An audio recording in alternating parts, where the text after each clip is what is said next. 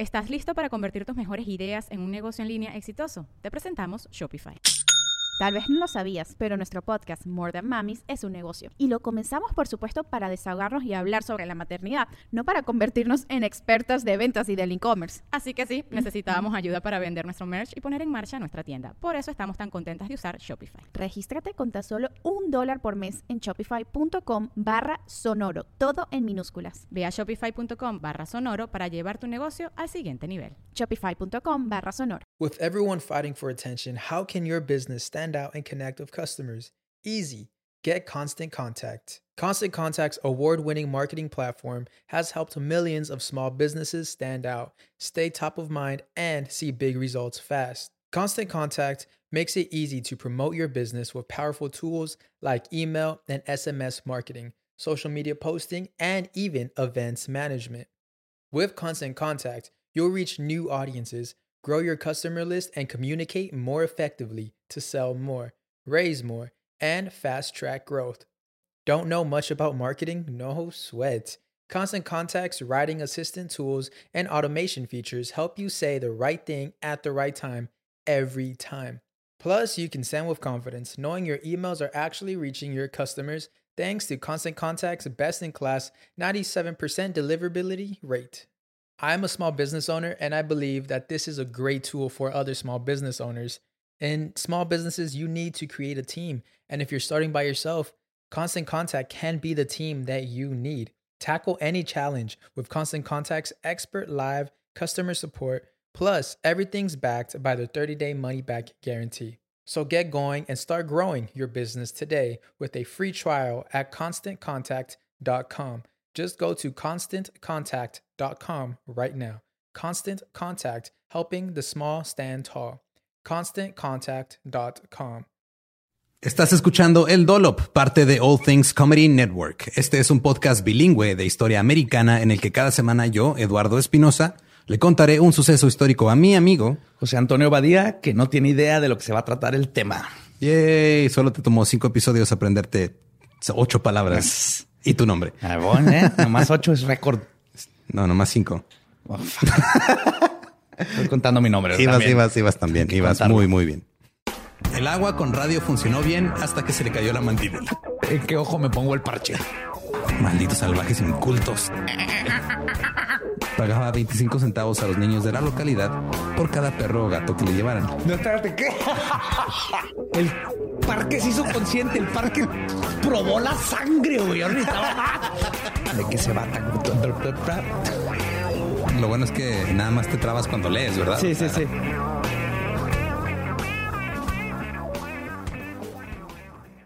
11 de febrero 1847. Thomas Alba Edison ¡Fucker! nace en Milán, Ohio. Ah, detesto eso, güey. Pero no conozco su vida, pero lo detesto. Pues nació. Su vida empieza cuando nace. Lo odio nomás por eso. Ya, me cayó mal. y nació en Milan, Ohio, que es un pequeño pueblo a las afueras de Cleveland. Thomas era el más chico de siete hermanos, tres de los cuales morirían antes de cumplir cinco años. O sea, era, era algo común que pasaba mucho en estos tiempos. En esos tiempos tenías que estar aventando niños para que...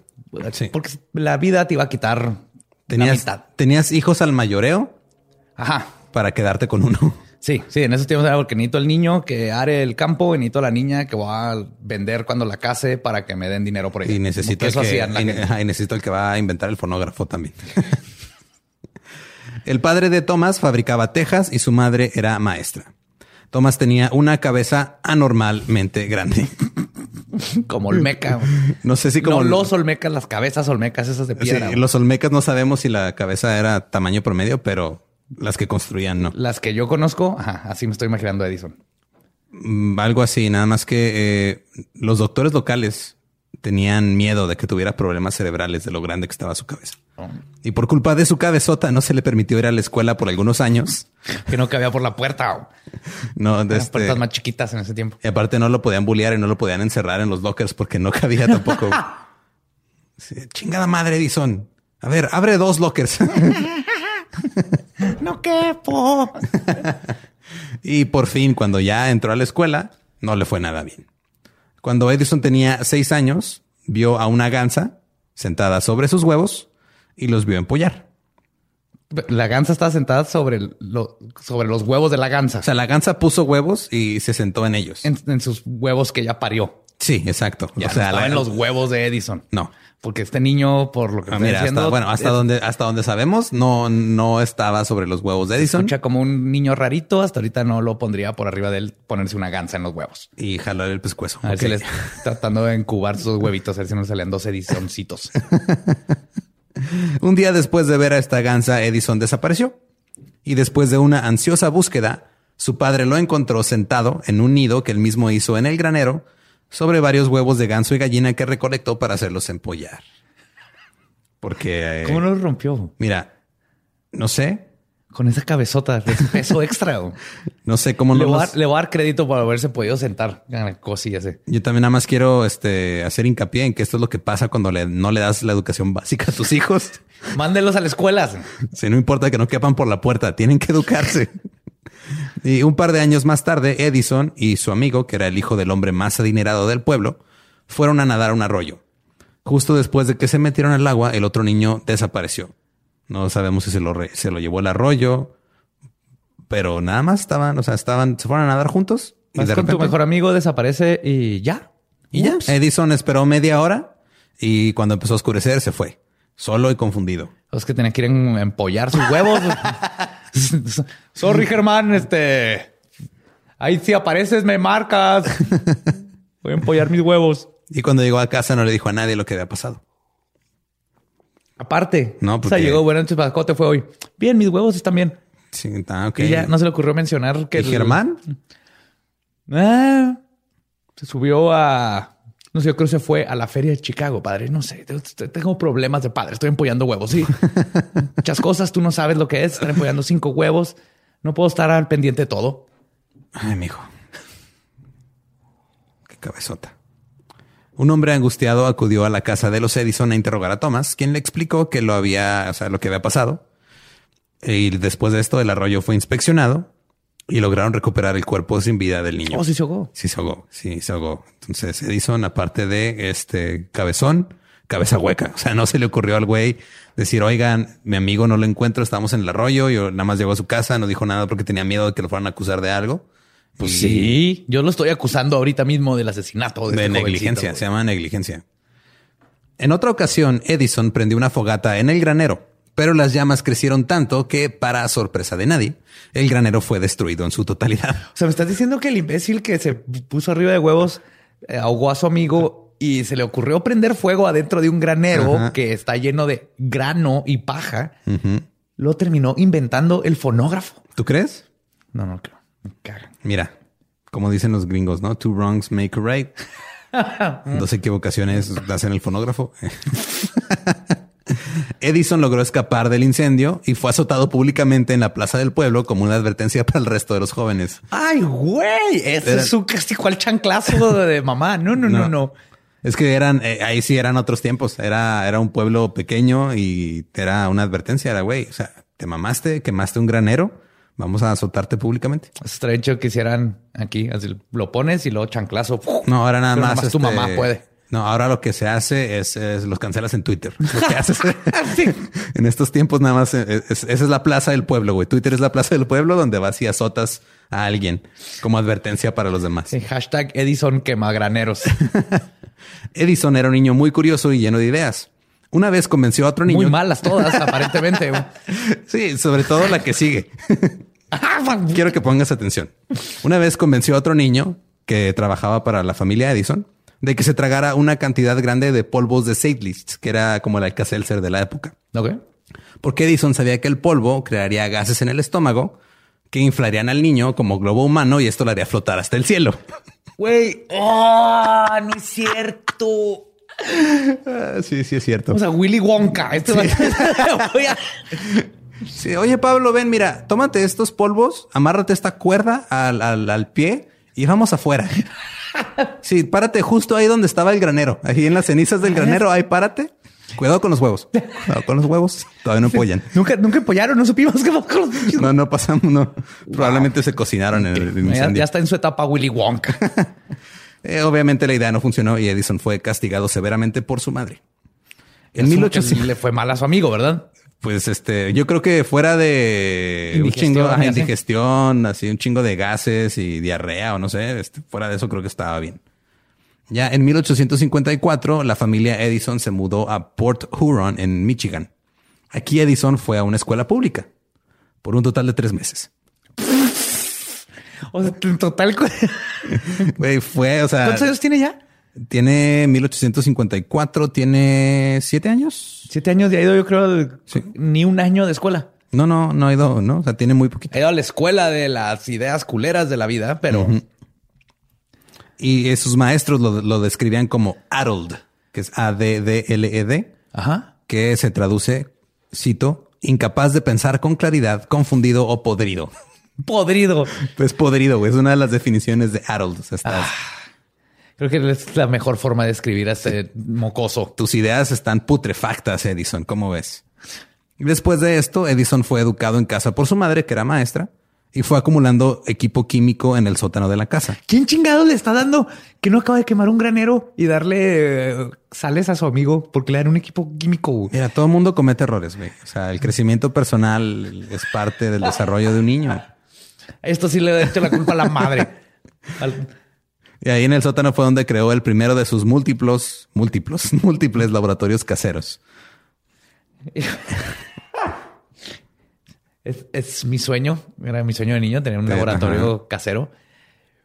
Pero mis papás, o sea, Tus papás eran responsables hasta cierto punto. sí, sí, no me iban a dar a este niño. Acabamos de ver que, el, que va a hacer con su laboratorio. Ahora le va a dar un chicle a un ganso para que le salgan cuernos y luego te lo va. No sé qué va a hacer. No sé qué va a hacer este carro. Pues mira, empezó a experimentar en su laboratorio cuando tenía más o menos 10 años. Basó sus primeros experimentos en un libro de física que se llamaba School of Natural Philosophy de Richard Parker. Y a causa de estos experimentos obtuvo una familiaridad con la naturaleza de las baterías eléctricas y la producción de corriente. Ok. Era un libro pues, muy básico, era de mediados de los de 1850, mediados de los, de los 1800 más o menos, y ya tenía como algunos Con los experimentos. principios ¿no? de la electricidad. A los 12 años, Edison consiguió trabajo vendiendo periódicos en los trenes de Grand Trunk Railroad, que era una línea de trenes que estaba entre Port Huron y Detroit, Michigan. Y es una banda bien chingona de música. Suena bien chido ese. Grand Trunk Railroad. No, no, no, no era creo que- Grand Funk Railroad. Sí. Ya. A bordo del tren, Edison tuvo la oportunidad de seguir con su pasatiempo favorito, hacer laboratorios. Platicó arriba del tren. Arriba del tren. Había un vagón. El vagón de equipaje estaba dividido en tres compartimentos. Había uno para baúles y paquetes, uno para el correo y uno para fumar.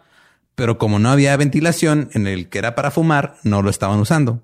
Entonces, qué mejor manera de hacer un laboratorio que en un tren, En un- en un lugar que no tiene ventilación. En una chingadera sin ventilación. ¡En movimiento! sí, ahí es donde quieres cosas explosivas y que dan toques y de... No, hombre, este cabrón salió, pero... Oiga, señor conductor del tren, ya ves esa, esa caja que no estamos usando. Ajá, sí. Eh, ¿Qué onda ajá, este, eso, mijo? Quiero poner como cosas de vidrio y, y cosas flamables ahí. Este, Está bien, no pasa nada. No hay problema. No, hombre, estas cosas no se caen. Tú ponlo. Ok, muchas gracias, señor conductor. Ten- ahí tenemos unos huevos y los quieres encubar de una vez. Y pues bueno, eh, a Edison le prestaron esta parte del tren para que hiciera lo que quisiera. Tenía bastante tiempo libre y logró este, replicar su laboratorio del sótano en el tren. Un día, el tren se movió bruscamente. no, hombre, digas un tren como. Sí, pues porque era un tren. Una vara de fósforo cayó al piso y se prendió en llamas. Luego el vagón se prendió en llamas. porque no había ventilación en el tren. El conductor llegó deprisa con agua, apagó el fuego, pero estaba molesto. No, pues. Oye, a Edison le tuvieron que haber puesto esos, esos guantes para nieve que te quitan los cuatro dedos y los Ajá. pulgares y que nomás hiciera eso y ya. Y, y ponerlo en cubar huevos. No sé cómo llegó al grado de meter fósforo a un tren.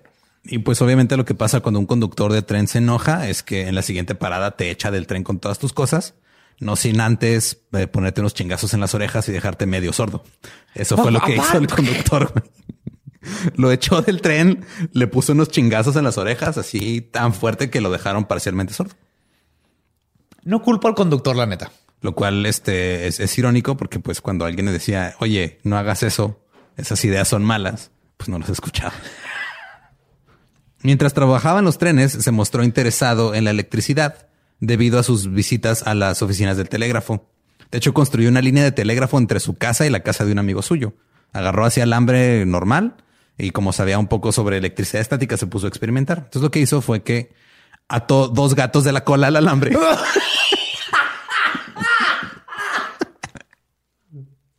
No, güey, no, no, no, no, no, no. Yo que me soltaba uno cuando le quería hablar al amigo. Así, ve, No, no, ve con o sea, Ramón, los- ve con Ramón la- Gato. Juntó a los, o sea, como para transmitir este electricidad a través del cable. Ajá. Juntó a los dos del mismo lado del cable y los empezó a frotar uno con el otro. güey. Obviamente los gatos no lo tomaron bien. y tuvo que abandonar el experimento después de ser arañado severamente. Güey, es que... Este niño no ha tenido una, una buena idea. Como que tiene una buena idea, así que voy a hacer un laboratorio en un tren. voy a hacer un telégrafo frotando dos gatos, güey. No mames.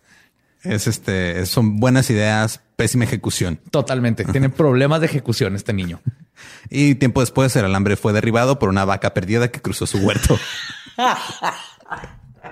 O sea, imagínate. Así, ah, no, güey, es que te iba a mandar mensaje ayer, pero se me atravesó una vaca y tuvimos un pedo, güey. Se enredó ahí en el. Háblale a Telmex y va que Venga, vengan por la vaca. Pero Edison no era el único niño que disfrutaba de experimentar con electricidad y gatos. Nikola Tesla ¡Oh! nació el 10 de julio de 1856 en la granja de su familia en la actual Croacia. Su padre era un sacerdote ortodoxo y su madre era una inventora ama de casa que creó varios aparatos como una batidora, batidora de huevos mecánica y el abuelo y bisabuelo materno de Nikola inventaron aparatos para hacer trabajos en casa, en la granja y muchas cosas. O sea, venía, venía de una, un, lin- un linaje de inventores Es chidos. historia de Disney y de película. Y hay muchos huevos en esta historia. Hay muchos huevos, sí. O sea, eh, eh, en una familia los, este, los incubaba un güey, en otras la- los batía la mamá, Y hacía omelette. hacía omelets. La familia de Tesla tenía un caballo que había salvado la vida del papá de Nicola. Durante una cabalgata, el caballo se asustó y tiró al padre de Nicola al suelo. Luego regresó a la casa a, a avisar a la familia y llevó a la familia hasta donde estaba tirado el papá. O sea, lo salvó después de casi matarlo, güey, pero lo salvó. ¡Ey! Todo el mundo se equivoca, amigo, el caballo. Y, y- y aquí es un ejemplo. Mira, el caballo tuvo más sentido común que el pinche Edison, güey, que se le ahoga a uno de sus amigos y no dijo nada. güey. Y este caballo te va a decir que, ay, güey, la cagué. Déjame, voy a avisarle a alguien. Y pues, como lo salvó el papá, este caballo lo amaban un chingo. Así, lo amaban tanto que era casi lo amaban más que a Nicola. güey. Hasta que el caballo mató al hermano de una patada. ¡A la ma- Así es. Y aparentemente el hermano de Nicola era muy, muy inteligente. Incluso decían los papás que era más inteligente que Nicola. Y los padres obviamente estaban inconsolables. Y cada vez que Nicola hacía algo admirable, se acordaban del hermano muerto y se ponían tristes. o sea, una, una, una, una crianza saludable tuvo Nicola, ¿no? Ah, bien. hijo, felicidades por descubrir las ondas electromagnéticas y la electricidad gratis de que pudiste sacar de la chimenea. Gracias, Pero papá. tu hermano Tengo el- se peinaba mejor. Y el gato de la familia introdujo al joven Tesla al maravilloso mundo de la eh, ya un badía. Yes. Al maravilloso mundo de la electricidad en un seco y frío día de invierno. Cito. Mientras lo acariciaba, vi un milagro que me dejó mudo con asombro. La espalda del gato era una lámina de luz y mi mano producía una lluvia de chispas, lo suficientemente fuerte para escucharse en toda la casa. Novela erótica por Sí. Nikola Tesla. Así fue como Tesla descubrió la electricidad estática. La mayoría de los niños hubieran pensado, qué chido, pero Tesla pensó, voy a usar esto para el bien de la humanidad. Wow. Que Tesla Sí. era un chingón. Sí, otro niño hubiera ido por otro niño a enseñarle. Mira, güey, mi gato está brillando. Mira, mira. magia. Mi gato. Después Tesla experimentó con escarabajos. Sujetaba hasta cuatro en un uso y transfería su movimiento a un disco para crear energía. O sea, como que los así los amarraba así y luego movían. O sea, Es se- brillante. Yo me acuerdo que aquí habían los mayates y luego los amarrabas en un hilo y giraban. Era, era algo y así. lo más que hice es torturar a un mayate hasta que se cansaba y se moría. Tesla los hizo trabajar para él. Sí, y se y, y lograban, o sea, como querían escaparse, pues estaban ahí mueve y mueve por horas. Y el experimento iba muy bien hasta que un niño raro ahí del pueblo llegó y se comió los escarabajos vivos. Porque Croacia en los 1800 se lo estaba comiendo así. O sea, Tesla describió que se los comió como si fueran un manjar exótico y le dio tanto asco que nunca pudo trabajar con insectos en su vida otra vez. Tesla, así de plano. Así de plano, así, así se traumó. Mientras tanto, Edison, a sus 16 años, eh, comenzó a trabajar en el cuerpo de telégrafos del ejército estadounidense. Pasaba día y noche en la oficina, incluso dormía en ella. Su jefe decía que estaba absorto en sus experimentos y lecturas científicas, pero que era indiferente a su trabajo de operador. Ah, o sea, pues tenía que trabajar, pero tenía que hacer su jale, pero se quedaba horas extras para leer y hacer experimentos. Como cuando te quedas en la escuela, horas extras, pero para poder usar el internet porque no había eh, internet rápido en tu uh, Sí, cuando yo estaba en la prepa, que era cuando apenas estaba el internet como de un, megabit por segundo en, o dos en la prepa y nos quedamos a hacer investigaciones, entre comillas. Sí, sí, sí, sí. Muchísimas. ¿Cuántas investigaciones hicimos? Estaba haciendo Tesla. Estaba padre porque nos pasamos investigaciones entre, entre nosotros. Sí, sí. En, el, de hecho, secreto, incluso los mismos, los mismos que trabajaban en el centro de cómputo, que eran, pues ya estaban como en la uni y así. Este tenían un, un como un disco virtual dedicado a puras investigaciones. Ahí bajabas todas las investigaciones y, luego pasaban. Estaba padre, estaba muy, muy, muy padre. Después Edison pasó cinco años viajando por el centro del país trabajando como operador de telégrafo, así como como freelance, básicamente. Así iba a ciudades, decía, ah, necesitamos a alguien que opere el telégrafo y se ponía, ¿no? La mayoría del tiempo se la pasaba jugando con las baterías y los circuitos, buscando una manera de simplificar su trabajo. También pasaba tiempo rompiendo la monotonía del trabajo de oficina haciendo circuitos con baterías para lidiar con las pestes que infestaban las instalaciones donde trabajaba. What? Ahí te va inventó lo que llamó el paralizador de ratas. Ah, no mames. Este vato es así de wiri wiri. tiene, tiene inventos bien chidos, la neta. Este era un aparato simple que consistía de dos placas aisladas una de la otra conectadas a una batería. Entonces lo que pasaba es que estaban acomodadas de tal forma que cuando una rata pasaba encima de ellos, eh, de las placas, sus patas frontales tocaban una y las patas traseras tocaban otra. Ajá. Y la rata moría electrocutada. Cerraba el circuito. Cerraba el circuito, exacto. Muy bien. Y, si esa rata había sido acusada por un crimen, qué mejor castigo. Exacto. Nada más quiero, en este punto de la historia, quiero que anoten, por favor, quién fue el primero que empezó a matar animales. Fue Edison. es, es importante, es importante. Edison se mudó a Boston en 1868 y empezó a cambiar su profesión de operador de telégrafo a inventor. Recibió su primer patente para un registro eléctrico de votos que era un dispositivo cuya intención era ser utilizado por funcionarios del Congreso para acelerar el proceso de votación.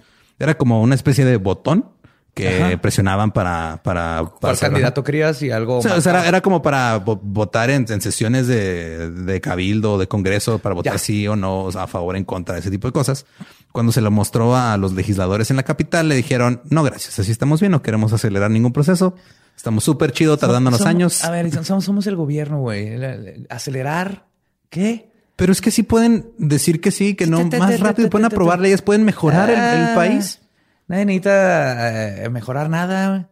Transparencia, esas cosas. Somos el gobierno. Transparencia para los vidrios. Por favor, cómprame este invento. Tengo seis pollos que alimentar. Su invento fue un fracaso comercial y desde entonces Edison decidió solo inventar cosas que estaba seguro que el público iba a querer comprar. Skittles. Oye, hubiera estado mejor que los hubiera inventado. Edison dijo lo siguiente de una oficina en la que trabajó en Boston. Cito. La oficina estaba literalmente cargada de cucarachas que iban detrás de nuestro almuerzo. Estas eran tal molestia en mi mesa que pegué dos tiras de papel aluminio en la pared cerca de mi escritorio, conectando una tira al polo positivo de una gran batería y la otra al polo negativo. Las cucarachas subiendo por la pared pasaban por las tiras y en el momento en que sus piernas pasaban sobre ambas tiras había un destello de luz y las cucarachas se convertían en gas. Este dispositivo de electrocución atrajo tanta atención y obtuvo media columna en un diario vespertino, así que el gerente me hizo dejar de hacerlo. ¿Qué, no, güey, qué asco estaba? Ahí inventó el coronavirus. En la güey, es que qué asco. Exacto. O sea, que digo, una cosa es voy a matar a los insectos, otra cosa es, oye, ¿por qué huele a cucaracha la oficina? Porque hay un gas, porque hay un humo, este, el color cafecito en todos lados. Tiene problemas este hombre con electrocutar animales. Uy, de hecho hay una, es, una leyenda urbana, no, o sea, no está comprobada del todo de que una vez electrocutó un, un elefante. Edison. Ajá. Sí, sí he visto algo del video. Pero no es este, o sea, no, bueno, ya ahorita más no, no viene aquí en la, en, en esta historia, pero era, era parte de todo este pedo que se hizo después entre Edison y Tesla. Mientras tanto, Tesla estaba recibiendo educación formal y pasaba sus días haciendo cosas de niño normal. Cito. Obtuve la distinción única de ser un campeón atrapacuervos. ¡Ah, la... Creí que no podía amar más a este hombre. Campeón, había alguien que te da un premio por atrapar cuervos. Mira, es lo que dijo Tesla. Dice, dice, me iba al bosque, me escondía entre los arbustos e imitaba el llamado del ave. En poco tiempo un cuervo bajaría los arbustos cerca de mí. Después de eso, solo necesitaba arrojar un pedazo de cartón para distraerlo, brincar y atraparlo antes de que lograra salir libre de los arbustos. De esta forma capturaba a todos los que yo quisiera.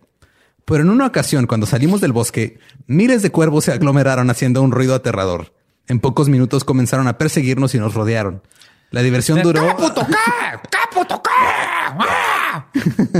La diversión duró hasta que recibí un golpe en la cabeza que me hizo caer. Entonces me atacaron. Me sentí obligado a liberar a las dos aves que había capturado y alcancé a mi amigo que se había refugiado en una cueva. Esta es la mejor historia que he escuchado en mi vida. Entonces, como dije, este Tesla estaba muy ocupado haciendo cosas de niño normal. Sí. Aprendiendo que no te metes con los cuervos. Don't fuck with crows. Cuando tenía 10 años, entró a lo que sería el equivalente a la escuela secundaria, más o menos. Ahí se obsesionó con los experimentos de los instructores y con las matemáticas. Le encantaba hacer matemáticas en el pizarrón y en su cabeza. Tesla en ese tiempo, cuando estaba en la escuela, vivía con sus tíos. En un hogar agradable, pero en ocasiones el cauce del río se elevaba y las ratas se metían a los edificios del, del pueblo. Tesla se encargaba de deshacerse de las ratas y se ganó el título de atrapa ratas. Se atrapaba cuervos y atrapaba ratas. Luego que no atrapó tuberculosis o rabia o algo así, porque no atrapó este tuberculosis, pero sí le dio cólera. también estaba fascinado con una descripción que leyó. No dice que las ratas también era así como les ponía música de jazz. No dice cómo. Las distraía con un manuscrito de Duchamp. Les tocaba la flauta y luego las mataba a palazos. no dice.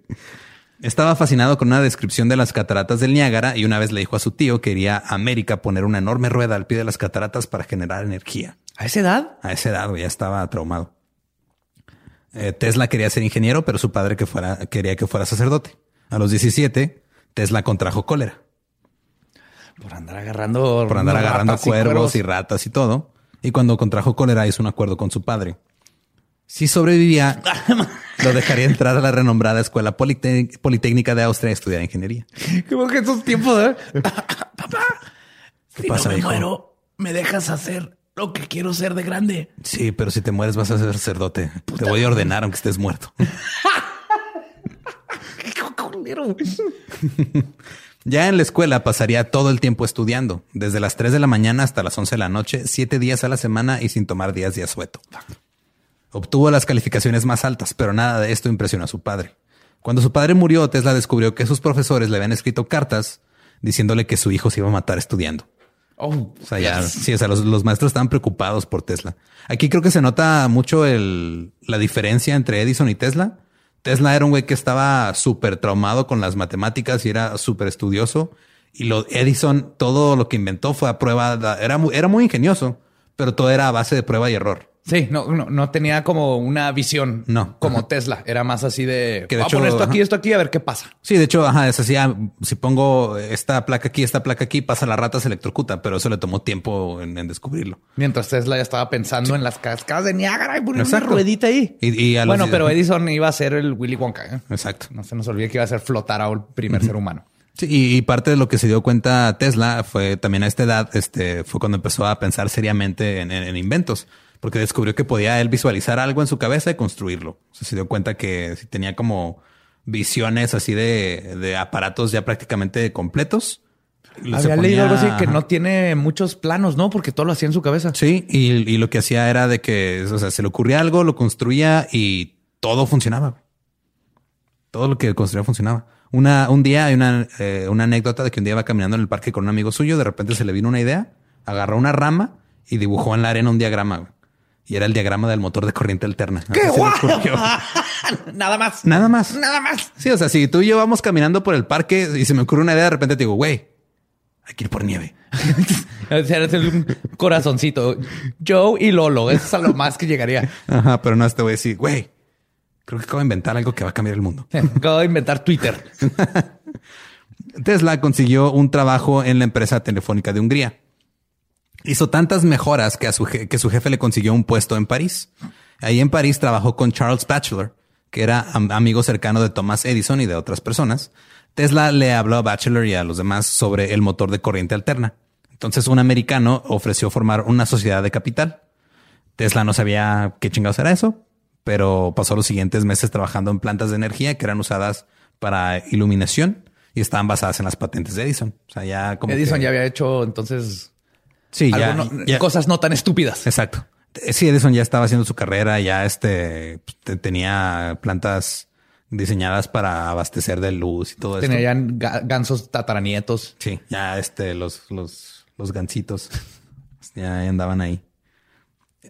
Edison, mm, por su parte, estaba con sus inventos en Boston. Inventó un teletipo nuevo para la bolsa de valores y se mudó a Nueva York. El teletipo, pues es en donde van como saliendo las. Sí, lo- los números. Sí, es el ticker. Ajá, es el. Que van los números así como Sí, cayendo. en- plac, ajá. plac, plac, plac.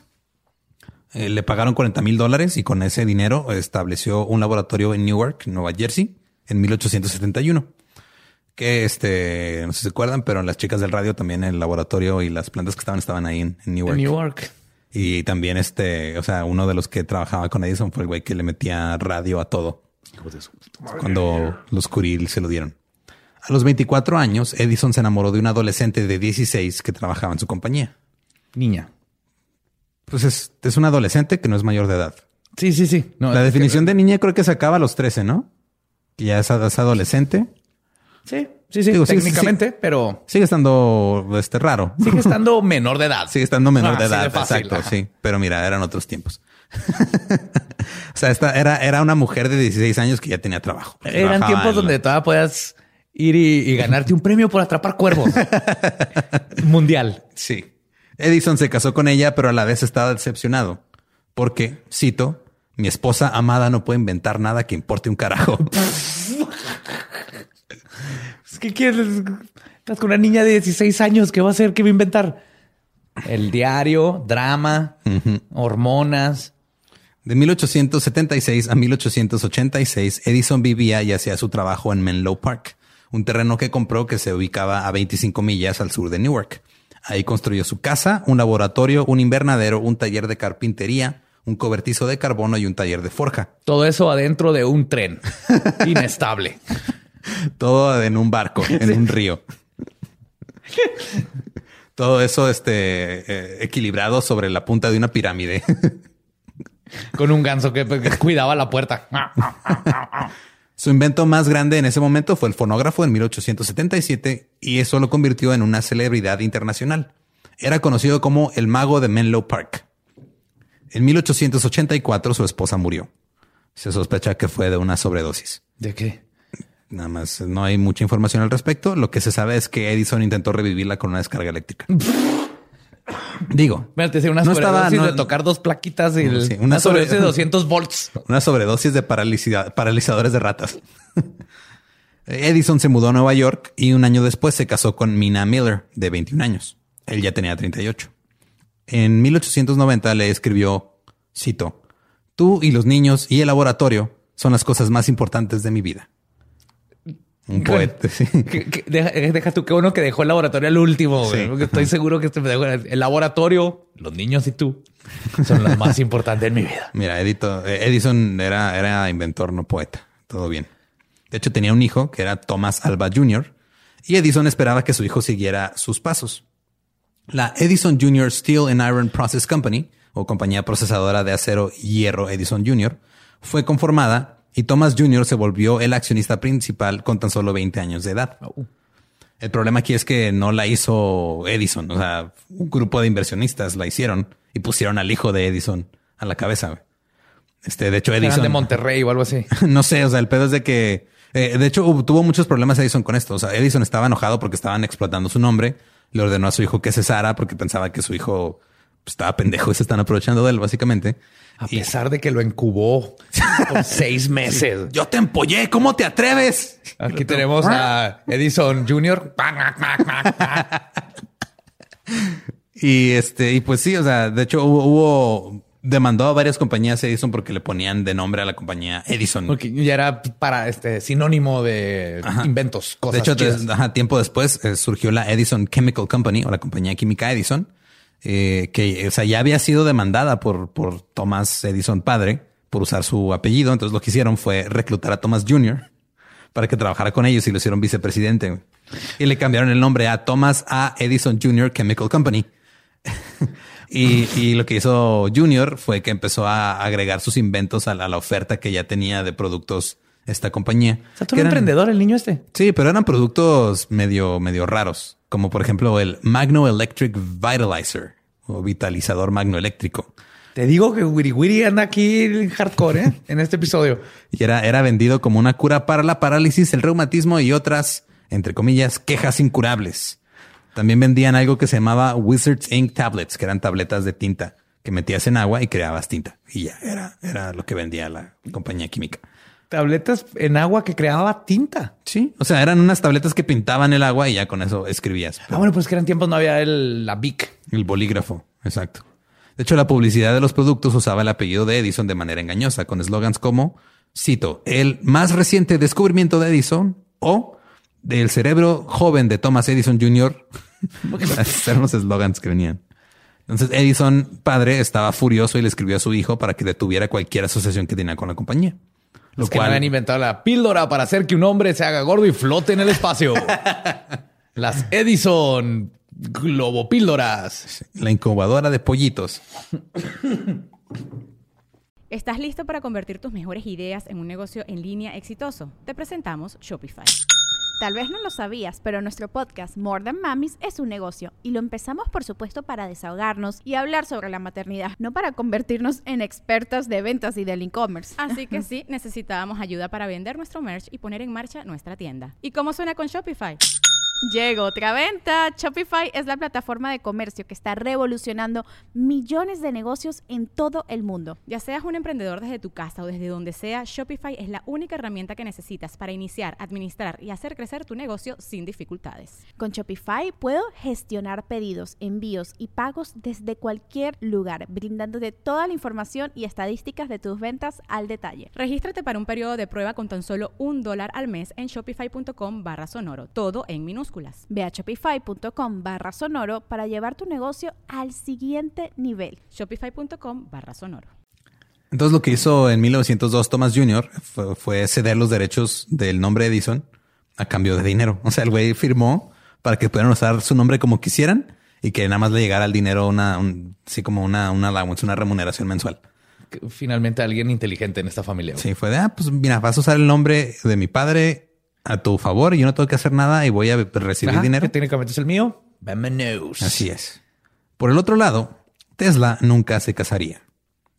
Y es aquí donde te voy a tumbar un poquito el, mito de Tesla. Tesla pensaba que las mujeres solo querían hacerse como los hombres, en vestimenta, deportes y logros de todo tipo. Cito, esto es algo que dijo Tesla. El mundo ha experimentado muchas tragedias, pero para mi mente la tragedia más grande de todas es la condición económica actual en las que las mujeres luchan contra los hombres y en muchos casos triunfan en usurpar sus lugares en las profesiones y la industria. Esta creciente tendencia de mujeres opacando lo masculino es señal de una civilización en deterioro. Prácticamente todos los más grandes logros del hombre hasta ahora han sido inspirados por su amor y devoción a la mujer.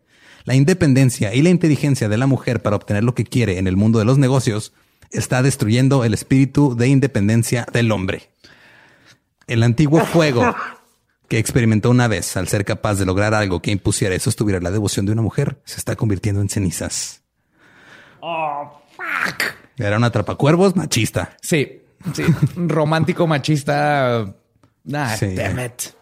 Y estamos hablando de, güey, o sea, los 1800, o sea, apenas estaban este, consiguiendo ciertos derechos. Todavía la lucha por los derechos de la mujer estaba todavía en pañales Y este güey ya estaba de pinche casi. Sí, sí, él ya estaba. de, "Eh, nos están quitando nuestros trabajos estas Sí. mujeres. ¿Cómo se les ocurre? ¿Cómo se les ocurre usar pantalones? Porque se enojaba de que usaran pantalones, güey. O sea, decía que ¿por qué se quieren vestir como hombres? Las Sí, mujeres no- no, deben usar pantalones. Mira, como que lo que más le molestaba era que quisieran ser como nosotros. Sí. Era el clásico, las mujeres deben ser mujeres. Pero si lo ves, o sea, si lo ves bien, o sea, no es, no es tanto el que, que es que quieren ser como hombres, es que quieren, competir. o sea, él, porque él está diciendo que el, el hombre es independiente y es chingón. Y lo que él, o sea, y si trasladas esas lógicas, o sea, las mujeres no pueden ser inteligentes y chingonas. Es lo que quieren, quieren ser como los hombres. Ya. O sea, el fundamento está, Ya, Lolo, ya, ya, ya. el fundamento está, como dirían los maestros de Edison, podrido. Ah, te odio. No me odies a mí, odia- Pero está bien, hay que conocer 100% a nuestros. Te dicen, no, no conozcas a tus héroes, no conozcas a tus héroes. Así es. Los amigos de Edison en París convencieron a Tesla de que fuera a conocerlo en América. Cito. La reunión con Edison fue un evento memorable en mi vida. Estaba sorprendido de este magnífico hombre que sin ventajas tempranas ni entrenamiento científico ha logrado tanto. Y en pocas semanas supe que me había ganado la confianza de Edison. O sea, básicamente llegó y dijo, neta, este pendejo hizo todo esto. Este cabezón con un pato bajo el brazo. Pudo, wow. Así es. El SS Oregon, un buque de vapor, estaba teniendo problemas y Edison estaba muy molesto al respecto. Tesla fue al barco, trabajó toda la noche, arregló los cortocircuitos. A las 5 de la mañana, cuando se dirigía a casa, se topó con Edison y Bachelor. Cuando Tesla le dijo a Edison que había pasado toda la noche arreglando el barco, Edison solamente lo miró fijamente y siguió caminando. ¿Qué? Sí, no le dijo nada. Pero cuando estaba ya mm, a algo de distancia, Tesla escuchó que le dijo a este Edison, a Bachelor, ese es un buen hombre. O sea, No. como que el güey no se lo dijo de frente porque no sé por qué, güey, No, pero claro, porque eran estos viejitos cascarrabias que aparte no, no le iba a dar crédito a Tesla. o también no lo oyó. Acuérdate que el güey está medio sordo, entonces no sabemos. Desde ese entonces, Tesla tuvo la libertad de trabajar para la compañía Edison cuando quisiera. Cito. Durante este periodo diseñé 24 tipos de máquinas que reemplazaron a los diseños viejos. El gerente me había prometido 50 mil dólares al término de esta tarea, pero resultó ser una broma. Esto me dejó en shock y renuncié a mi puesto. Edison me dijo, Tesla, tú no entiendes nuestro humor americano. Pero cuando te vuelvas un americano en todo el sentido de la palabra, apreciarías una buena broma americana. No, compa, es que pff, aquí, o sea, no te pagamos. 50 mil dólares neta, güey. ¿Sabes, lo cu- ¿Sabes cuántos 50 mil dólares? Son como un millón de dólares de, de un futuro en el que no vas a estar vivo, güey. Está cabrón. Pff, Bienvenido a América, cabrón. Bienvenido. Pero pues Un aún, chistecillo. aún después de hablar con Edison y que Edison le dijo que fue un chiste, pues dijo, no, ya, done.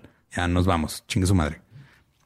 En 1882, Edison las- lanzó Pearl Street Station en la ciudad de New York, que fue la primera planta moderna de servicio de luz eléctrica. A un año de su inauguración, Pearl Street tenía más de 500 clientes, incluyendo el New York Times. Ofrecía energía confiable y distribución segura y Pearl Street sirvió de catalista para la competitividad de costos en energía y el New York Times siempre apoyaría a Edison, porque siempre... Para siempre porque es el New York Times. Sí, porque pues, fue el que les dio la primera instalación eléctrica chingona que tuvieron.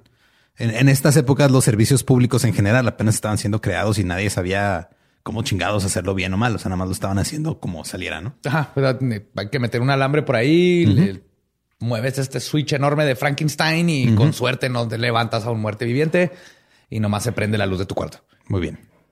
Entre 1880 y 1884, JP Morgan invirtió dinero en la compañía de Edison con gran éxito y aún mayores ganancias.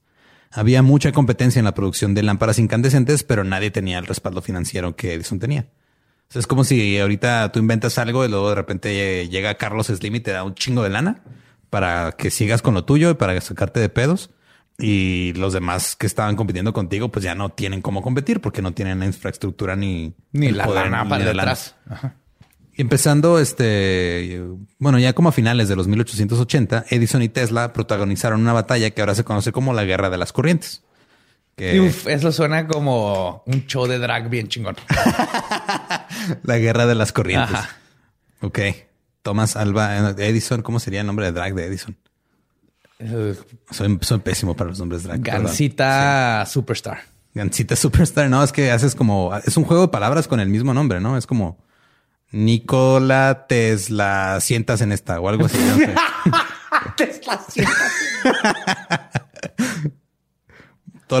Tomás Alba Edison, chichis de silicón, no sé. o sea, Tomás esta, sería más peligroso. algo así, no sé. No, no sé cómo funcionan los nombres de drag, nada más sé que no tengo esa creatividad en mí.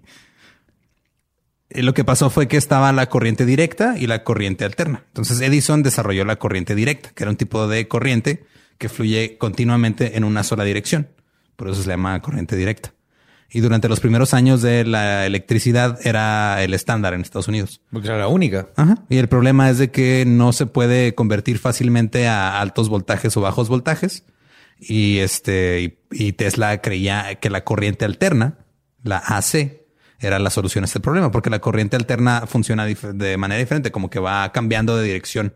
Por eso se llama alternating, va alternando Ajá, cada cierto tiempo. Tiene en el estándar en, en- creo que en América es, es 60 hertz, es la frecuencia de, de la corriente alterna. O sea, son 60 ciclos por segundo. ¿Está bien? ¿Y, y, y cuándo, cuándo sale lo de TNT and Dynamite? Te tengo una mala noticia. no, ese es ACDC. Ah, No, es AC contra DC. El problema es que Edison tenía un, o sea, bueno, lo, lo que decía, más bien la, eh, la facilidad de la corriente alterna era que sí podías este, convertirla a altos o bajos voltajes usando transformadores. Edison no quería perder las regalías que estaba recibiendo de todas las patentes que tenía de corriente eléctrica, que eran un chingo. claro que no. Entonces, ¿qué hizo? Pues hizo lo que haría cualquier persona con lana. Se llevó a su compa, a su, a su, el vato con el Se que llevó a Tesla a nadar a nadar al- sí, Le dio un chingo del cassette. Llegó media hora después. Eh, no, pues como que comenzó una campaña para desacreditar la corriente alterna, ¿no? Periodicazos así, a lo güey. Básicamente, ajá. Y pues obviamente tenía el Este apoyo de Morgan y cuervos. sí, este güey le dio cólera. O sea, si, si, hubiera, si no hubiera sobrevivido, sería un sacerdote muerto. ¿Están de acuerdo? Tesla, mientras tanto, pasaría un año en los laboratorios de prueba de Westinghouse Electric trabajando en el motor de corriente alterna y recibió un enorme salario a cambio de que George Westinghouse se quedara con la patente del motor de inducción y con otros aparatos. Se le dijo, voy a pagar un chingo, tú aquí experimenta, yo me quedo con tus patentes". patentes. Y de la patente de corriente alterna y de, de algunas sí había como un trato ahí de que le iba a dar regalías. Ok. Pero Tesla, la neta, como que no le importaba mucho eso. O sea, nada más quería seguir haciendo sus... eh, él quería seguir haciendo experimentos, seguir haciendo máquinas y seguir discriminando mujeres. Esa era la vida, Y atrapando cuervos de vez en cuando. esa era De la vida de cuando. Tesla. Sí. ¡Ey, morra! No te pongas pantalones. ¡Uh, un cuervo! ¡Ah! y se iba a dormir. Esa es la vida de Tesla. Y luego inventaba una nave espacial. La realidad es que el sistema de corriente alterna de Westinghouse era más barato y por lo tanto podía bajar los costos del suministro eléctrico. Esto llevó a que Westinghouse ganara múltiples contratos municipales, pero Edison tenía el apoyo de la enorme cartera de JP Morgan y tenía de su lado al New York Times.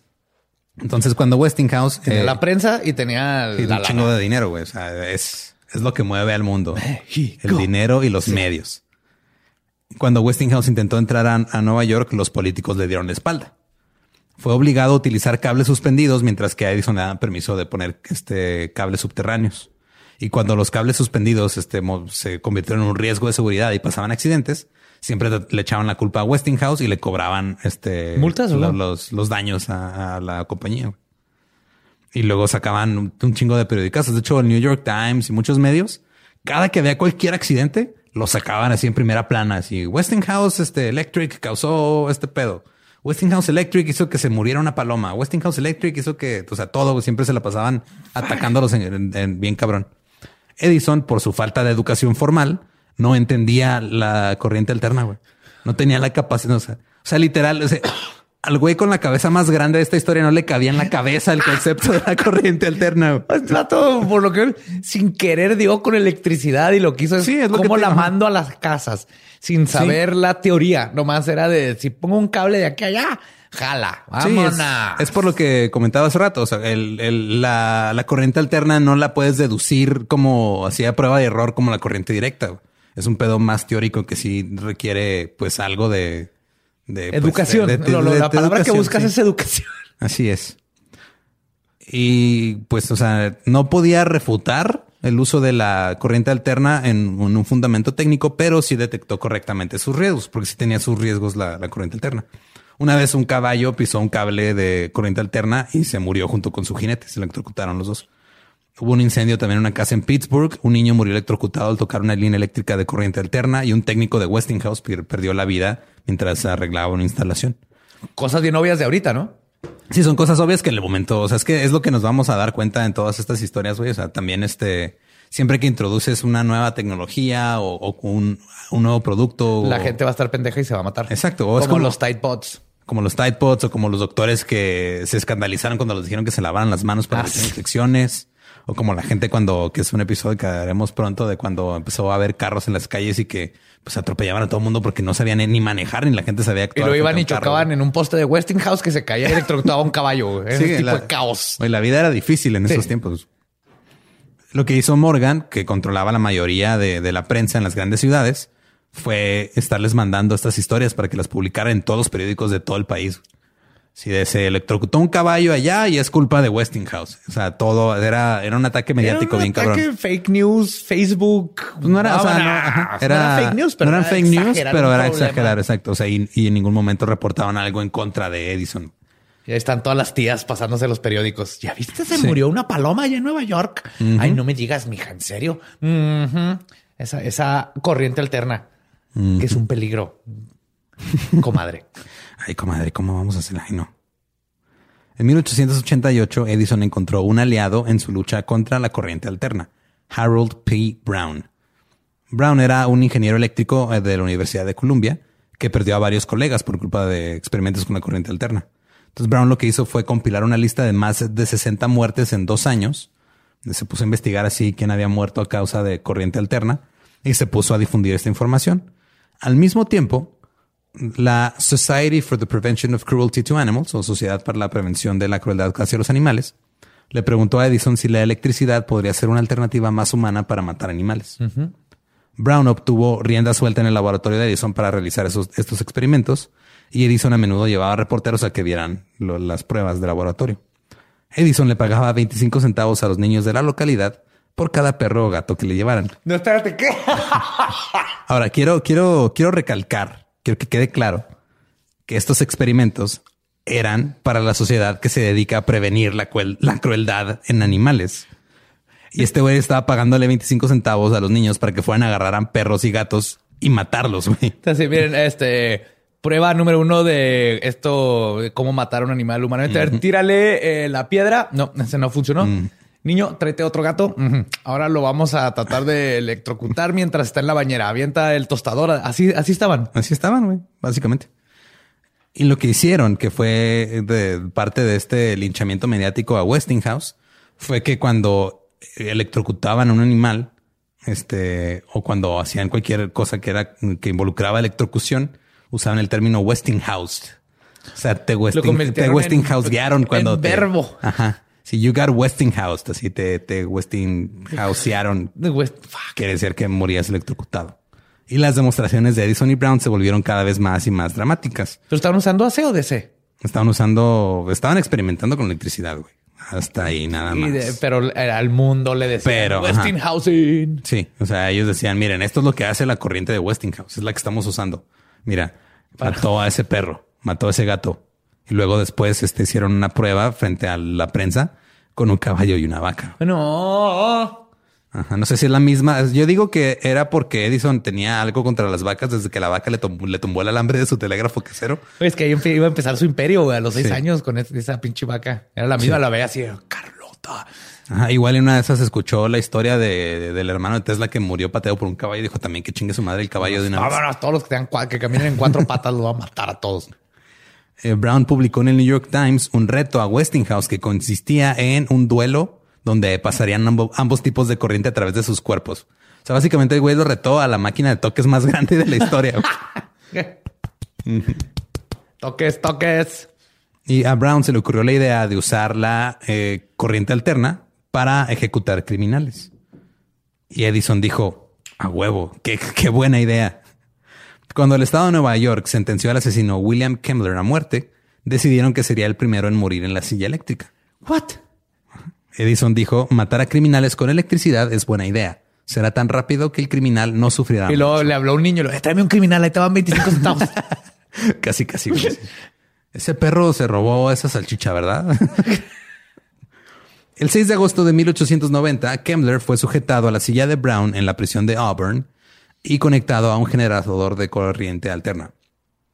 Cuando la corriente entró a su cuerpo, su puño se cerró con tanta fuerza que sangre comenzó a gotear de la palma de su mano hacia el brazo de su silla. Su cara se comenzó a contorsionar y después de 17 segundos cortaron la corriente. Arthur Southwick, que se le considera el padre de la silla eléctrica, era un dentista al que se le ocurrió la idea mientras trabajaba en un comité de estado. Sí, sí, claro, porque Así es como funcionan las cosas en estos tiempos, ¿verdad? Pues la silla del dentista ya es un método de tortura. Obviamente, si estás torturando a alguien, se te olvida, se te ocurre cómo matarlo. Se le ocurrió. De hecho, estaba haciendo algo y le da unos toques. Dijo, porque aparte era dentista, inventó la silla eléctrica y, hacía dulces güey, en la tarde. Así es. Y hay sangrías para curar a la gente de tétanos. Sí, se le ocurrió la idea mientras trabajaba en un comité del estado de Nueva York y eh, Arthur fue a la ejecución y le proclamó a los testigos. Cito. Esta es la culminación de 10 años de estudio, de trabajo y hoy vivimos en una civilización más elevada. Donde ponemos a gente en, asientos y los electrocutamos. Así es. Pero Kemmler empezó a gritar y jadear por aire. ¡No se murió! No se murió, güey. O sea, le pasaron la corriente, estaba así, pues todavía sí, de la... shock. Este güey dijo, estamos en una civilización más elevada. De repente, el ejecutado empieza a gritar. ¡Te mamaste! ¡Seas mamón! Dios mío, está vivo, gritó alguien. ¡Mira, huevo, que estoy vivo, pendejo! Prendan la corriente en este instante, gritó alguien más. ¡No te vas, no toques ese pendejo, güey! Ese hombre no está muerto, gritó otra persona. Pues no, que no me ves gritar, pendejo.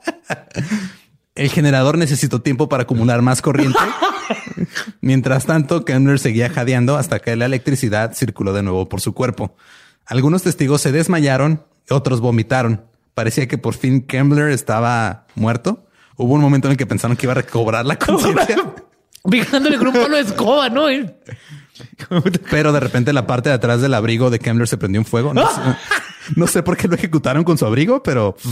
A ver, de todas maneras te, tienes cierta dignidad. Que te van a ejecutar, ¿no? Que sí que te quita el derecho de verte fabuloso cuando te electrocutan. Ya Kemmler se puso rígido, la corriente cesó y fue pronunciado muerto por el doctor Edward Spitzka, que predijo, cito, nunca habrá otra ejecución por electrocución. Qué ingenuo. Y lo, lo pronuncié muerto y ya terminó tres cuartos. Definitivamente, sí. No, o sea, que bien cocido. Quedó bien cocido. Y la campaña funcionó en crear miedo. Por muchos años la gente se refería a ser electrocutado como ser Westinghouse. Oh, así lo publicaron los medios, güey, así de eh, Kemmler got Westinghouse. Salió así en el, en, el, en el New York Times. Sí, no, no, no, está, es, brillante. Es el clásica, así, convertirlo en verbo y ya se queda en el consciente colectivo de la gente. Así es. Eh, Morgan y sus socios controlaban a Edison en este punto y necesitaban que que estuviera como más involucrado en la pelea contra Westinghouse, pero Edison ya como que nomás estaba tratando de inventar más cosas. Entonces fue cuando Morgan se dio cuenta que tenía que tomar el control de las compañías de Edison. Y este, porque estaban, básicamente dijo, ok, güey, tenemos que ganar este pedo. Tú de repente te distraes queriendo inventar este, un empollador de huevos de ganso que sigo sin entender por qué estás tan obsesionado con eso, Edison. Pero mira, necesitamos hacer dinero. Ey, ey, ey, ey. ¿Sabes lo bonito que se siente cuando se rompen los huevitos y sientes la cabecita del ganso picarte el culo y sabes que acabas de dar a luz y que esa paciencia estar sentida, sentado arriba de los huevos, al fin ves a tus siete gansitos ahí salir. ¿Tienes idea de lo que se siente eso? ¿Tú tienes idea de cuánto dinero nos estamos gastando en demandas por pendejadas que has hecho? en 1890 la compañía de Edison se fusionó con otra compañía llamada Thomson Houston y así nació General Electric. Oh, what? Así es. El General Electric. El General Electric, el GE. GE, ajá. Yo, creo que la mayoría de la gente en los 80s, 90s tenía refri GE. Sí. Y hasta ahorita sigue siendo las compañías eléctricas más importantes, pero ya tiene muchas otras marcas. O sea, ya... Ya no sabes que es GE. Ajá, exacto. En 1893, la compañía de energía de Niagara Falls le otorgó a Westinghouse un contrato para generar electricidad usando las cataratas del Niágara. Oh, snap. Ese fue Tesla ajá. haciendo su diario de me lo merezco, me lo merezco, me lo merezco. Hizo un sigilo, un sigilo con una ruedita y agüita. Vámonos. Y le mío arriba para activarlo. y el sueño de la infancia de Tesla se volvió realidad. Aunque algunos dudaban de que las cataratas pudieran abastecer todo Buffalo, New York de, de energía, Tesla estaba convencido de que con las cataratas podía abastecer a toda la costa este de Estados Unidos de energía. El 16 de noviembre de 1896, Buffalo, Nueva York fue iluminado por corriente alterna producida por las cataratas del Niágara. Eso es este cumplir tus sueños, güey. De- Eso es proyectar una pinche wow. O sea, desde qué edad pensó, lo llegó a hacer. Y más que nada lo que es, es impresionante que lo vio en su cabeza Y lo logró "Esto y va lo funcionar". hizo. Para este punto, este General Electric decidió subirse al tren del mame de la corriente alterna porque a Morgan no le interesaba un carajo ganar la guerra de las corrientes. Él lo que quería era ganar dinero y quería controlar todo el mercado de electricidad. Entonces dijo, ¿sabes qué? O sea, ya, güey, ya estuvo de mamadas de corriente tal con corriente. O sea, ese güey entendía menos las dos corrientes. Nada más decía, ok, ¿esa también me puede hacer dinero? Va, Vámonos. Vamos para allá. Tras bambalinas, coordinó otra campaña mediática, esta vez hablando sobre los malos manejos administrativos de Westinghouse, con la intención de que bajaran sus acciones para obligarlos a que le vendieran las patentes de Tesla. Oh, güey. fuck, what? Entonces, Este Morgan era un cabrón, güey. O sea, este- Morgan era, Sí, era un político chingo de dinero y todas las pendejadas que, Que nomás hizo. buscaba más dinero y luego se juntó con Don Cabezón Papaganzo. y obviamente empezaron con estas mamadas. Así es. Y funcionó. Westinghouse se vio en, en una posición comprometedora en la que tuvo que negociar con GE. El 13 de ma- no, 31, no, 13, perdón, 13 de marzo de 1896 se anunció el acuerdo en el que ambas compañías dijeron que iban a compartir patentes y regalías sobre corriente alterna. Pero Westinghouse tuvo que llamarle a Tesla, al inventor de la corriente alterna, para renegociar el contrato inicial que había hecho. Porque el contrato inicial era de que, güey, me tienes que estar dando un chingo de regalías por estas cosas. Tesla rompió el contrato. Porque no le importaba, güey. Dijo, me vale madre lo que quieran hacer ustedes con la lana. O sea, yo lo que quiero es que la gente tenga este Yo voy a hacer luz y energía para la gente y luz, mis energía cuervos. para la gente, sobre todo para los hombres.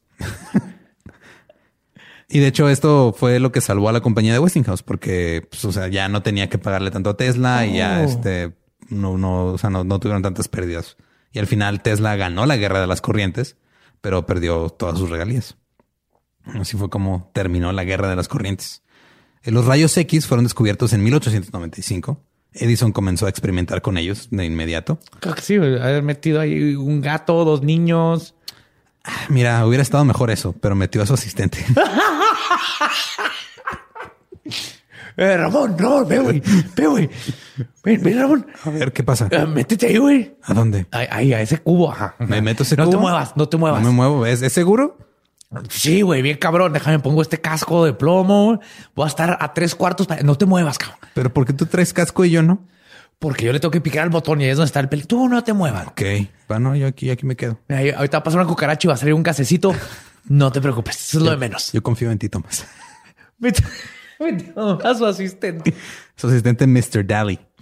Después de estos experimentos, este, pues se dio cuenta que los rayos envenenaron a Mr. Daly. Oh. Empezó a sufrir de fatiga crónica, dolores, úlceras, pérdida de cabello y lesiones en las manos que parecían quemaduras. Esas lesiones resultaron ser cáncer y se esparcieron por todo su cuerpo rápidamente. A causa de esas lesiones, Daly perdió ambos brazos y sufrió una muerte dolorosa en 1904. Edison quedó tan perturbado Y, por, y por encontró esto. la, la- la máquina de cómo ejecutar a Dalis. ya, tenía- ya sé cómo matar ratas, cucarachas y Dalis. Dalis. Pero no, la neta, Edison esto sí lo afectó bien cabrón. De hecho, ya no quiso saber nada de rayos X ni experimentar, experimentar con sintió nada por porque sí. Sí, porque pues, sí era su asistente de toda la vida. Y en 1898 Tesla hizo una demostración del primer bote funcionando a control remoto. Es un barquito que anda, un barco a control remoto. Control remoto. Estamos hablando de 1898, güey. Hace Él tenía un 122 carrito de años. Yo creí que eso se los inventó en los 80. No, 1800, o sea, se inventó en los 90 del 1800. Holy fuck. Todo esto fue en, uh, en la Garden Electrical Exhibition, que era una exhibición que hacían en el Madison Square Garden. El año siguiente, Tesla se mudó a Colorado Springs para construir una torre de alto voltaje y alta frecuencia para el gobierno estadounidense. El objetivo era desarrollar la transmisión inalámbrica de energía usando las ondas de vibración de la Tierra para generar energía eléctrica ilimitada. En esta torre, Tesla logró encender 200 lámparas sin cables a una distancia de 25 millas. Mi, ¿What? 25 millas, O sea, prendió a 200. 25 ajá. millas, acabas de comprar unos focos, vas caminando a tu casa y, Y se ¡pum! prendían, se prenden sin ponernos en una lámpara. Sí, nosotros bien emocionados porque podemos cargar el celular poniéndolo sobre una chingadera. Y Tesla ya estaba mandando de electricidad Así por es. el cielo, mientras que Edison le quemó los brazos a su amigo. Pues la diferencia de prueba y error contra teoría, güey. O Con sea, conocimiento 100%. también logró disparar rayos a la atmósfera con su Tesla Coil, con la bobina de Tesla, que es un transformador en forma de antena que patentó en, en 1891. De hecho, es muy fácil hacer una- un Tesla Coil en su casa. Es el que echa Ajá, como rayitos. pero no es recomendable que lo hagan. Que- Es Sí. muy-. Cuando quieran hacer uno de esos de Tesla, cuéntense de Edison, porque la mayoría de nosotros somos un Edison queriendo hacer una madre Exacto. de Tesla. Ajá. Inviten a su amigo Tilly. expectativa Tesla Realidad. realidad, Edison. Sí. En 1902, una vez más con el respaldo financiero de Morgan, este Tesla iba a desarrollar un sistema para transmitir señales de radio y televisión. La torre de Wardenclyffe se llamaba, la construyeron en Long Island, en Nueva York. Ajá. En 1904 fue con Morgan y le dijo que su intención era usar esa torre para la producción de energía gratuita para todos. Morgan le respondió, cito, ¿Quiere decirme, señor Tesla, que alguien puede poner una antena en la Tierra, otra en el aire, agarrar toda la energía gratuita que quieran, y yo no puedo ponerle un medidor para cobrarles? Y en ese momento los inversionistas retiraron sus fondos. Seas mamón. Todo por el cochino dinero. O sea, por culpa del dinero no tenemos energía eléctrica gratis todo el tiempo. Sí, claro. O sea, lo peor es que sabemos que existe. Tesla lo hizo. Así es. De hecho, la, torre ya para 1916 estaba abandonada y creo que ya la habían este, clausurado. Ya, ya estaba, ya estaba ahí nomás. Wow. Esta historia eh, me deprime un poco. En verdad, Para- por decirlo de una manera, me deprime un poco. Carta del New York Times, 23 de mayo de 1909. Estimado editor, de toda la evidencia de la mente estrecha y la locura, no conozco alguna mayor que la creencia estúpida de que este pequeño planeta ha sido escogido como el único que alberga vida y que todos los demás cuerpos celestes son masas en fuego o bultos de hielo. Ciertamente, algunos planetas no están habitados, pero otros sí, y entre estos debe existir vida bajo todas las condiciones y fases de desarrollo.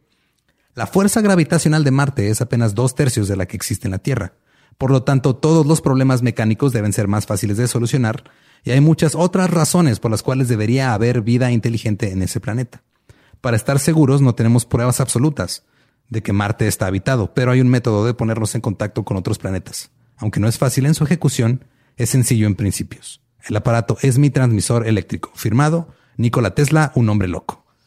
Les mandó eso. What the fuck? Eh, les mandó eso así de la nada, güey. O sea, ya él, él ya estaba de hay vida en otros planetas. Hay vida en y otro- ajá, y yo puedo cómo como comunicarme con ellos. Es que hay que recordar que Te- Tesla era, era súper solitario, güey. Se la pasaba en su vida así solo en su, en su torre.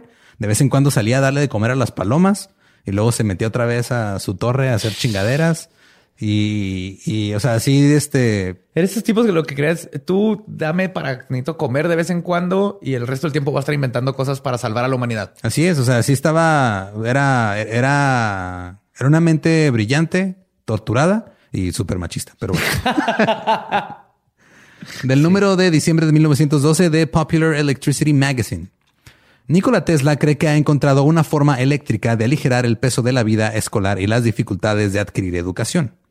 Hace unos meses, Tesla presentó un plan ante William H. Maxwell, el superintendente de escuelas de Nueva York. Un plan para hacer brillantes a todos los alumnos, saturándolos de electricidad inconscientemente. ¿Qué? El señor Maxwell, un hombre práctico y progresista, concluyó que el experimento no tiene manera de dañar a los alumnos y ha decidido aprobar un periodo de prueba de seis meses.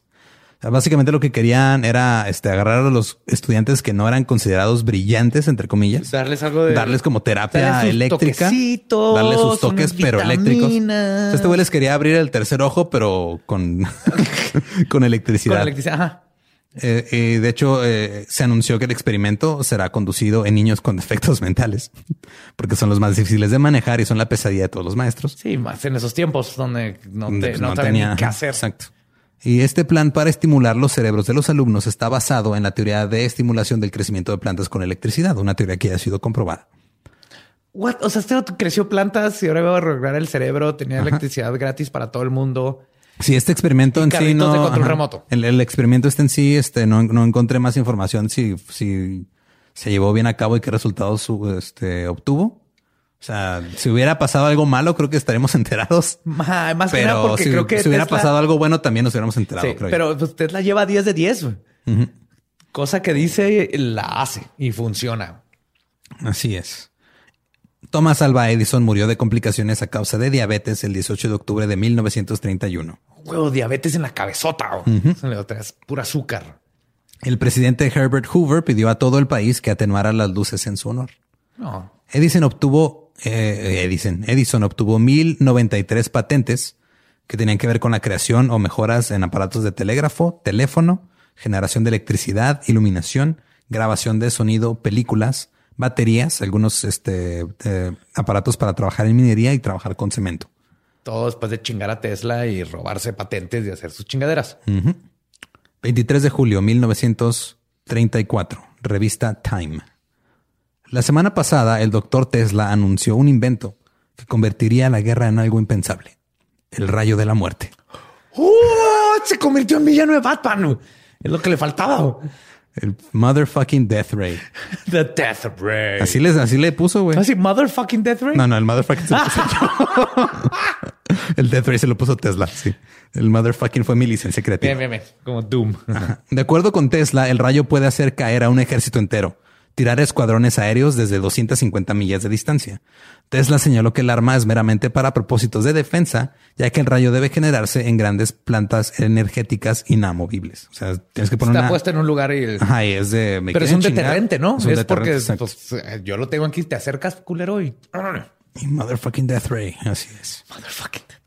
El 7 de enero de 1943, Tesla falleció a la edad de 86 años a causa de una trombosis coronaria en la cama del Hotel New Yorker donde vivía. Dos días después de su muerte, el FBI incautó todos los papeles en su cuarto. Hijos de puta, güey, de ahí está Harp. De ahí viene Harp. El motherfucking Death Ray. Todo estaba ahí.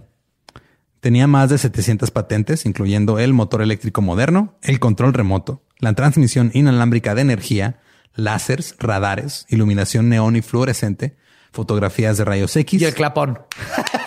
A huevo que lo inventó Tesla. Tesla inventó el clap-on. Ajá. Era así. Y el ¿no? strap-on. Mira, ese quién sabe, porque el güey hasta ¿Nunca donde, se casó? hasta donde se sabe puede que haya muerto virgen. Probablemente. Creo que le importaban más los rayitos que el- cualquier otra cosa. Así es. También el tubo de vacío inalámbrico, el odómetro y obviamente el Tesla Coil que se ha usado para aparatos eléctricos como radios y televisiones y muchas otras cosas. Y así, esa, esa fue. Hemos sido privados, Eduardo, Hemos sido privados de otro de, mundo. De muchas otro cosas. mundo. Por ahorita podríamos estar hablando con con, Con extraterrestres. extraterrestres. Y nuestros celulares flotarían y se estarían cargando solitos de electricidad. Y conoceríamos bien las técnicas de cómo atrapar un pinche cuervo. Y yo tendría mi cuervo, Don Agustín, porque así se va a llamar mi cuervo cuando tenga uno, señor Don Agustín. Y le voy a poner un sombrerito y todo porque Edison me quitó a Tesla. Así y es. sus técnicas mágicas de distraerlos. Güey, ahí está la técnica. O sea, te escondes un arbusto, le gritas al cuervo y luego ya este, le Güey, avientas un güey. cartón. No, qué miedo que lleguen todos los compas del cuervo. ¡Ah, puto qué! ¡Ah! Y pues sí, esa fue la guerra de las corrientes que al final terminó ganando Tesla. Usamos la corriente alterna para muchísimas cosas. Eh, pero la es- corriente directa se sigue usando también para algunas otras. Pero es que ganó Tesla en ese sentido, pero, Pero creo que perdió la humanidad. Sí, no. Porque lo que dices, o sea, planeaba todo en la cabeza, ya tenía todo lo que dijo lo hizo y no nomás de que lo hizo, sino que funcionaba. Entonces no dudo en el motherfucking Dead Ray. Obviamente lo de transmisión eléctrica ya lo tenía. Ya lo Nomás tenía. era que Westinghouse dijera, "Che, por eso quiere decir que es ahorita, hoy está esa tecnología. Ajá, está, ajá, está ahí y, y no la podemos disfrutar por el maldito capitalismo. Así de pelada por la gente que incuba huevos de ganso. Y Así nos es. quitó lo que debería de ser. Pero en fin, esa fue la historia de Thomas Alva Edison y Nikola Tesla, ambos fans de jugar con gatos, sí. de matar ciertos animales. Ajá. Entonces, hashtag Team Tesla totalmente. Sí, yo también. Totalmente. Sí, o sea, sí, el. Fuera del, el- del- su machismo. Sí, fue- Me da gusto que fuera de que dijo eso, nunca hizo nada, ni siquiera se fue con este. Sí, sí, de hecho, si, si te pones, si te pones a pensarlo, este, te- o sea, Tesla podría ser el primer incel de la historia, güey. Sí, sí, totalmente. Mira, nos- nos Entonces, podemos sí, no- meter no, en el- justifico esas ideas, estaban No, mal. claro que no. Pero no, no pasó a más. Que bueno que no era activamente aparte un douchebag, porque sí es un douchebag por como pensaba. Pero fue muy triste lo que perdimos. Así es. Y pues, muchísimas gracias por escuchar. Este fue un lunes más de El Lolop. y nos escuchamos la próxima semana. Recuerden que nos pueden seguir en redes sociales como arroba el Dolop con doble L.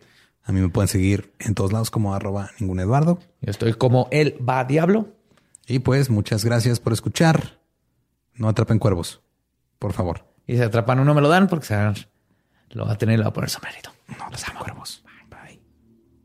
¿Estás listo para convertir tus mejores ideas en un negocio en línea exitoso? Te presentamos Shopify.